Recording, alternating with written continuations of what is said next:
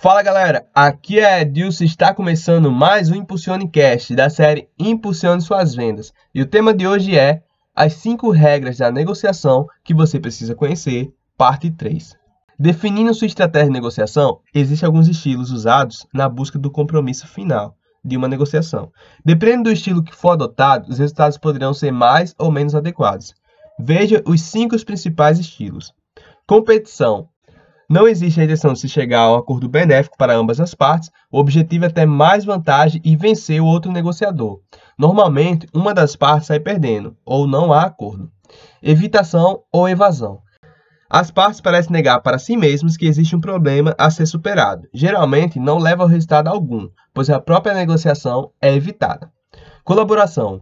Os dois lados conversam muito, expõem fatos, fazem perguntas e sempre estão buscando uma solução comum que agrade a ambos. Acomodação. Muitas vezes, uma das partes confunde colaboração com ceder. Mas a acomodação significa que uma das partes perdeu além do razoável, por sua própria vontade. Às vezes, pode ser uma estratégia para conseguir ganhos de relacionamento de longo prazo. Conciliação um meio termo em que as partes acabam cedendo em alguns pontos de forma que os dois lados não se mostrem tão satisfeitos com o resultado final. Normalmente, o que se busca na arte da negociação é usar uma estratégia de colaboração para que os ganhos e perdas sejam compensadores para ambos os lados.